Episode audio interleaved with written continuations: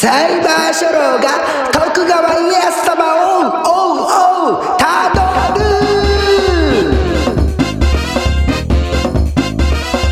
歴史を俯瞰的に見ればあるいは現代から見れば当然の帰結であっても当時の当事者には迷路の中にいるのと同じこの三叉路は右に進むのかあるいは左に進むのかそこを悩むはずです。なぜなら結論は見えてないから。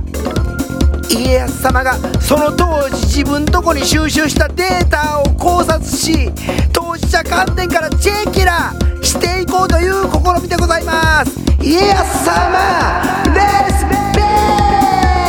クト徳川家康様はちょっと気の利く普通の人やってんやと仮定し家康様やその周囲の方々がこん時はこうこん時はこうそしてあん時はあ思ったっちゃうやろかっていう内容を一応書物や文献も引きつつ思い巡らす家康様ファンの思いを皆様にお届けします。前回は家康様のじい様の清康さん結構できる人みたいやってんけど徳川家の祖先はすごいいう権威づけとして話を持ってるかいう話もしました。順番からいくと今回は家康さんのお父さんの広忠さんの話をしたいんですがリスナーさんは多分ちょっと家康もいかんかいいう話こと言うてはると思うんで家康さんいきます今回は。今回は家康様当時は竹千代から松平次郎三郎元康時代の話誰から指導を受けてたのかという話をしていきたいと思います。でねまあ、今川家の人質時代1949年ぐらいから1900 1900じゃ1549年ぐらいから1560年ぐらいまでか。当時今川家に人質っていうかねもう今川家で育ってたわけなんですよ。で今川家には大原節斎さんという盆さんがおりましたがこれがただたただ単純にただの坊さんではない。要は戦国時代です。坊主っていうのは時としてあの国によっては、まあ、国っていうのは戦国だ戦国大名の自治区域内このここの今回やったら駿河および浜松遠州あたりね。その辺では軍師とし軍師として兼任する人が多かった。坊主は軍師をやってることが多かった。大原節斎さんもその一人です。他の例としてはちょっと枝葉になりますけど北条家は板部岡江節斎っていう人がいました。毛利家は暗黒 JK っていう人がおりました。で話を元に戻します。大原節斎っていうのは今川義元時代の今川家の実質ナンバー2なんですよ。人事政治軍事経営全てを本人としては渋々みたいなんですけど取り仕切っていたと言われてます。でね今川義元さんはあのー、その義元さんのおやさんからすると三男なわけ。で長男次男関係なしにもう三男が家督を継いだわけなんですけどその三男が家督を継ぐところを大原節斎さんはお手伝いしたそうです。でねその軍師の大原節斎さんが当時の竹千代君を指導していたという記録が中途半端にあります。中途半端っていうのはどういうことかっていうと竹千代君が幼年期から青年期に節斎和尚は京都にいたという説もあるんですよね。っちゃけ竹千代さんに指導したのかどうかは史実資料資料っていうのは歴史の史の資料です。資料からは確実に読み取れないとのことですが仮に節斎さんがダイレクトに竹千代君に指導したあるいは節斎さんの皇帝皇帝っていうのはうんと弟子の中でも優秀なお弟子さんね。優秀なお弟子さんが節斎さんの教えを竹千代君に指導した。そのどちらかの過程で話を進めていきます。ということでここでちょっと CM 入れます。ホッシーのながら聞きレディオ。CM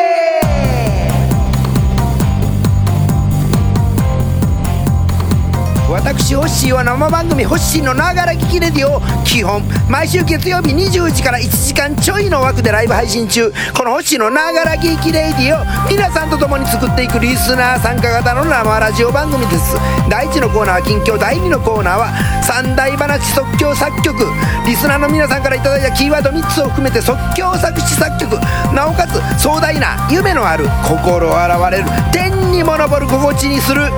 そういう曲に仕上げたいがそうと縁は下ろさない。その作曲のできなさを皆で笑ってください。第3のコーナーはいきなりコラボ。その場でリスナーさん一人とコラボしその方をできる限り紹介します。が打ち合わせなしのいきなりコラボ。スムーズに進むわけがない。皆さんコラボさん欲しいでメンタルを鍛えましょう。またリスナーさん次第で臨機応変にコーナーを増設することもあります。とにかく楽しませます。身を切ってでも楽しませます。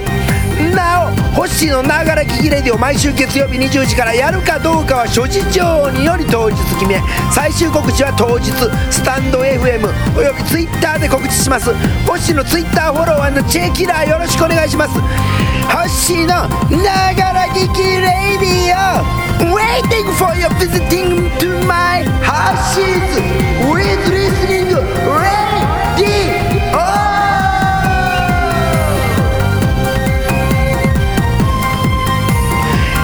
CM でした。大久保彦左衛門町の三河物語では家康様は人質時代まあ今川家家臣時代でもいいんですけどの1558年ご自身がまあ家康さんがいくつぐらいやろ1718ぐらいなんちゃう？その時に総大将として今川家から派遣された総大将として西三河のもう名古屋の辺やね。今の名古屋の辺の大高城の兵糧入れという行動作戦で成功を収めてその後に三河地区を城の城を次々に落としその采配ぶりは清康様にそっくりにお育ちになったという記録が大久保彦左衛門さんが書いた三河物語に載ってるんですよ。これほんまか嘘か知らんけどね。まあ彦左衛門さん自身人から聞いた話やと思います。でもまあその立派に行動したんでしょうな。立派に軍事行動ができたわけです。で人質時代に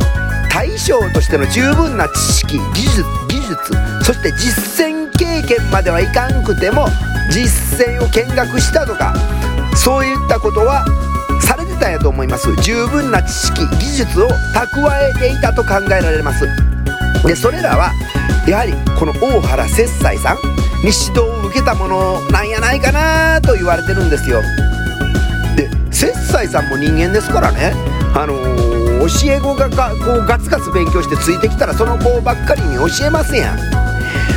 こう想像するにまあ言われてることなんですけど歴史家何人かの歴史家に言われてることなんですけど説として言われてることなんですけど今川家のね大将の義元さんやその後の氏真さんにこう軍事政治それから経営人事などのことを教えるよりもガツガツ学ぼうとする竹千代君に教える方が楽しかったし摂斎さんってねこう今川家でナンバー2なわけなんですから先のことも考えますやんそしたら今川家ナンバー2はこの竹千代君松平元信さんを自分の後継者にという考えも浮かんでたんやないかなと私は思いたい。思いたいです。実際考えたったら思うんですよね。他の人誰も育ってませんやん。今川家で。で軍師は何年も先を読んで手を打つはずなので実際摂斎さんが生きてる間は吉本さん吉本さん氏真さん竹千代君ともその方向に向かってつまり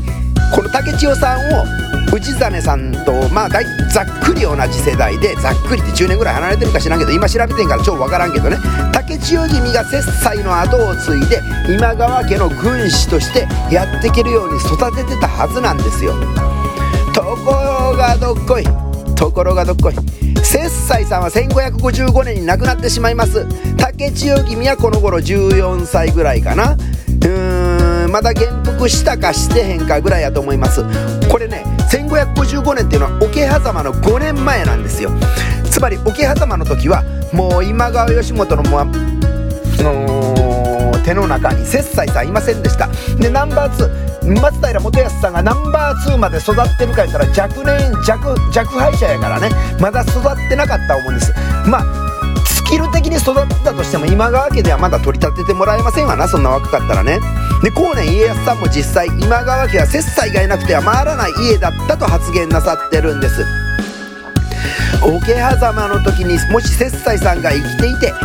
生きていたらねあの桶狭間なんかね織田信長さんの奇襲が成功したかどうかっていうのはかなり確率が減ると思うんですよ。そんなとこであのー、狙われるようなとこで弁当なんか食わせませんや今川義元藩に。でその時今川義元さんが亡くならず京都まで進軍できてて今川家がそのままちゃんと健全な形で存続されてたら松平次郎三郎元康さんは今川家のナンバー2つまり摂政様の後継者になっていたことであろうと思います。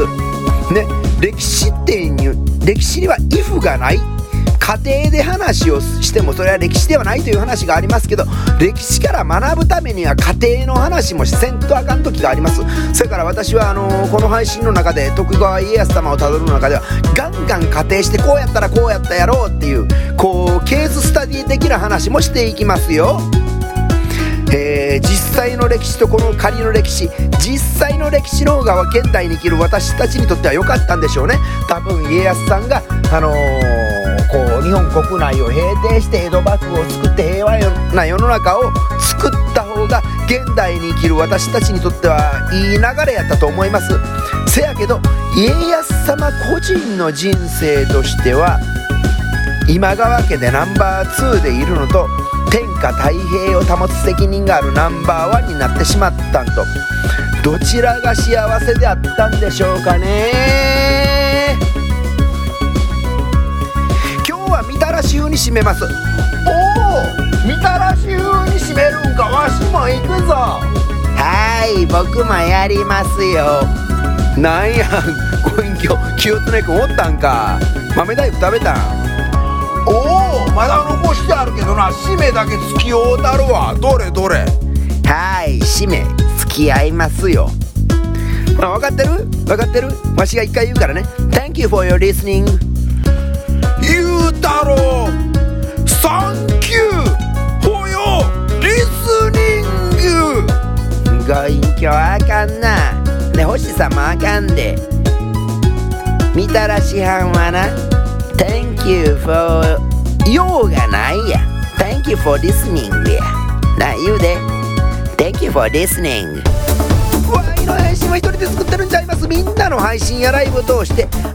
新しい知識を得たりどっから声出してんね。刺激的な企画を目の当たりにしたり勇気そしてやる気をもらった上での配信です。言うたらこの配信はみんなで作った配信わいがたまたま喋って配信しているだけです。そんなみんな一人一人に感謝。Everybody here I can see you I can see you. I have great プレシエーション皆様にとって今日一日明日一日明後日そして100万年後まで幸せが続きますように。ほんならねバイバイ。